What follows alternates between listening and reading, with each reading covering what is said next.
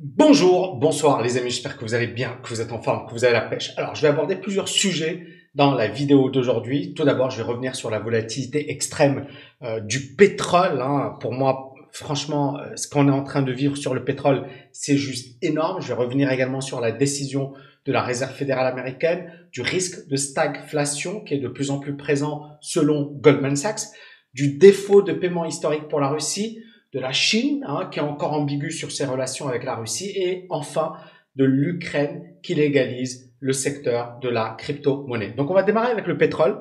Et pour moi, encore une fois, c'est du jamais vu euh, de toute ma carrière. Je n'ai jamais vécu une telle volatilité. Regardez ici le pétrole. On a un pétrole qui, euh, début du mois, était aux alentours des 97. Il nous fait un plus haut aux alentours des 138, c'est-à-dire 42% de progression en 7 jours, en 7 jours. Et puis, juste après, le pétrole qui passe de 138 à euh, 97 au plus bas, c'est-à-dire qui perd 30%. Donc vous imaginez, vous avez une hausse de 43% en 7 jours, une baisse de 30% en 7 jours. Et ça, c'est la volatilité euh, à laquelle il va falloir s'habituer, je pense en 2022, mais également durant les prochaines années. Pourquoi? Parce que justement, on rentre dans une ère de la stagflation. J'en parle depuis très très longtemps. Aujourd'hui, Goldman Sachs en parle. J'en parle depuis, je pense, un an et plus. Et pour moi, encore une fois, euh, j'ai souvent dit, euh, ce que l'on est en train de vivre aujourd'hui, ça ressemble un petit peu aux années 70. Et là, vous avez donc la décision de la Fed, qui est d'augmenter les taux d'intérêt parce que l'inflation elle est bien présente. Alors ils vont pas non plus augmenter fortement parce que s'ils augmentent fortement les taux d'intérêt, ça risque de peser sur la croissance. Néanmoins, ils vont augmenter les taux d'intérêt. Et là, il y a quelque chose que j'avais envie de vous montrer. C'est l'évolution des taux d'intérêt depuis 1980. Donc ici, on voit en 1980 allez, euh, ça avait démarré à 9%, c'est monté à 18, 19% pour les États-Unis. Et puis ensuite, on a eu une période où l'inflation a commencé à diminuer.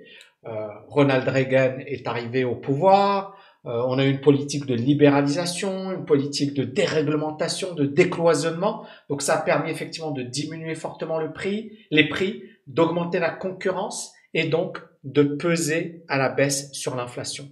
Et vous voyez, depuis cette époque, les taux d'intérêt qui diminuent.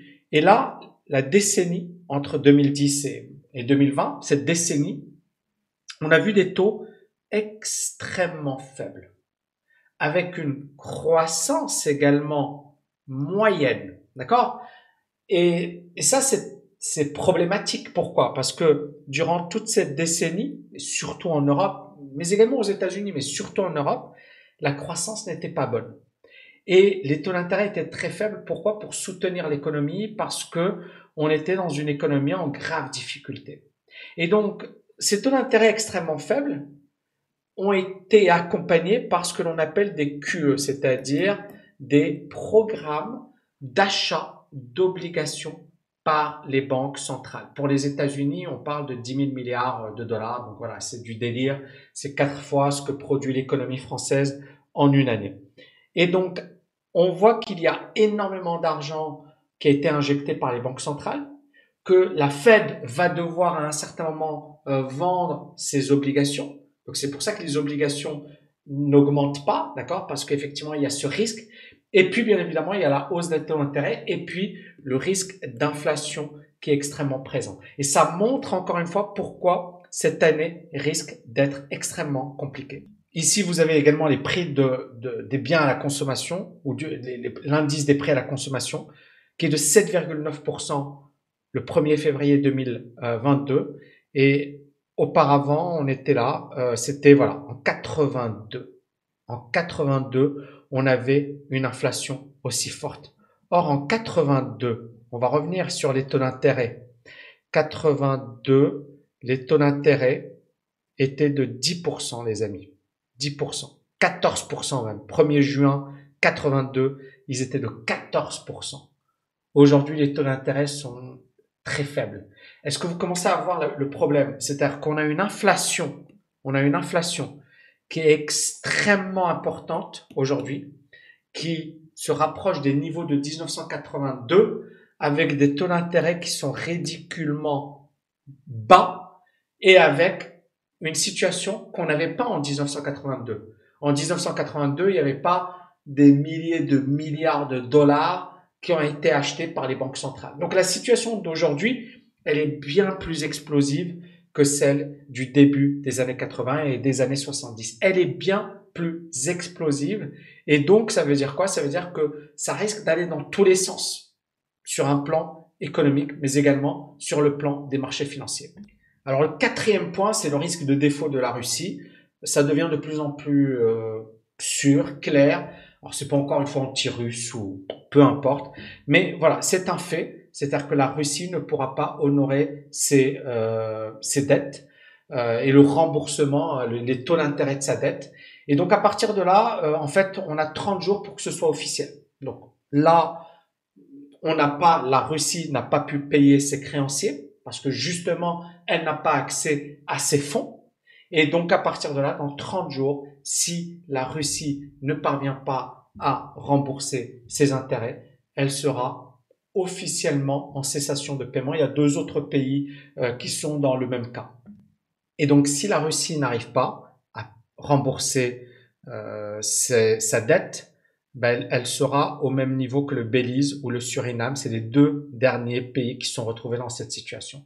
C'est assez dramatique. Euh, et, je voulais juste vraiment euh, faire une petite remarque. J'ai eu la chance là ces derniers temps de participer à l'Expo universelle 2020. 2020, oui c'est bien ça. Et j'ai été à la, j'ai été visiter le euh, le, le euh, pavillon russe. C'était magnifique, vraiment magnifique. Alors j'ai visité les États-Unis, la Russie, plein plein plein de pays. Euh, j'ai adoré, j'ai adoré vraiment. Et puis euh, j'ai trouvé ça triste. Alors le, le pavillon était blindé, hein. c'était incroyable. Il y avait énormément de monde. Nous on rigolait, on se dit, on s'est dit on va voir, il y aura personne. Non non, il y avait plein de monde. Et, euh, et en fait c'est en fait, ce qui se passe aujourd'hui m'attriste parce que finalement, euh, on est rentré dans quelque chose euh, dont on ne sait pas ce que ça va donner. D'accord? Ça peut dégénérer, ça peut être bien plus grave que ça, etc. Et c'est deux pays frères. Encore une fois. Alors, et je reviens encore une fois sur la Chine qui a accusé, qui a accusé euh, les États-Unis et l'OTAN d'être à l'origine de ce conflit et qu'il devrait effectivement euh, se raviser. Mais vous avez également la Chine qui affirme son amitié avec l'Ukraine et qui promet de ne jamais attaquer. Et ça, voilà, ça voudrait dire que en fait, euh, Pékin prend, prendrait ses distances avec Moscou et donc euh, par rapport à ce qu'a fait effectivement la, la Russie. Ouais, et je vais vraiment profiter de, de cette vidéo rapidement pour vous faire un petit, un petit compte rendu de ce que j'ai vu euh, à l'expo 2020 euh, euh, Dubaï parce que je je l'ai pas visité j'ai j'ai pas eu le temps. J'habite à Dubaï c'est dingue mais j'étais tellement plongé dans le travail que j'ai pas eu le temps. Et là c'est quasiment la fin.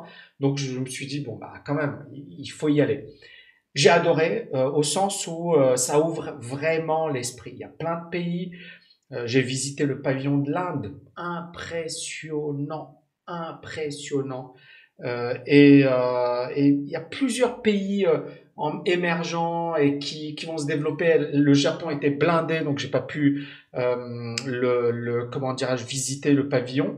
Mais bref, on sent que aujourd'hui l'économie va aller de plus en plus vite, que des pays comme l'Inde voilà, vont vraiment émerger, qu'il va falloir aujourd'hui s'adapter de plus en plus vite et que ce que l'on est en train de vivre, ce n'est que le début d'un nouveau monde. D'accord? On est en train de vivre un nouveau monde avec un rapport de force, avec des tensions, avec des risques, avec une volatilité, notamment sur les marchés financiers. Et je pense que euh, 2000, euh, cette décennie euh, sera probablement la décennie de tous les dangers. C'est vraiment une décennie de peut-être de changement de leadership. Ça va pas se faire aussi rapidement. Ça peut prendre quand même plusieurs décennies. Mais on est en train de vivre le début de quelque chose de nouveau. Ça, c'est clair. Donc, ça, c'est ce que je voulais dire par rapport à ça. Et dernier point euh, important, c'est que l'Ukraine est en train de légaliser le secteur des cryptos. Pourquoi? Parce qu'elle a reçu énormément de dons euh, en crypto-monnaie. Et donc le président ukrainien, etc., qui vient de signer la loi sur les actifs digitaux. Donc les choses s'accélèrent, s'accélèrent, s'accélèrent. Bien évidemment, pour le moment, le Bitcoin, rappelez-vous ce que je vous ai dit, euh, ben, ne fait pas grand-chose. D'accord? On est toujours effectivement dans, dans une zone de, de range. D'accord? Donc pour le moment, tant qu'on n'a pas cassé par le haut, d'accord? On peut pas parler d'un retournement euh, de marché. Mais euh, malgré tout, bon, ces nouvelles sont assez positives. Maintenant, c'est comment vont réagir les États-Unis, l'Europe, euh, qu'est-ce qu'il va y avoir comme nouveauté, etc., etc. Bref, vous avez compris. J'espère que vous avez kiffé. Donc, j'ai fait une petite vidéo courte. J'espère que vous avez kiffé. N'hésitez pas à me dire ce que vous en pensez. N'hésitez pas également à me dire quels sont pour vous les sujets de vidéos que vous aimeriez que j'aborde. Je vous dis à bientôt les amis. Ciao, ciao, ciao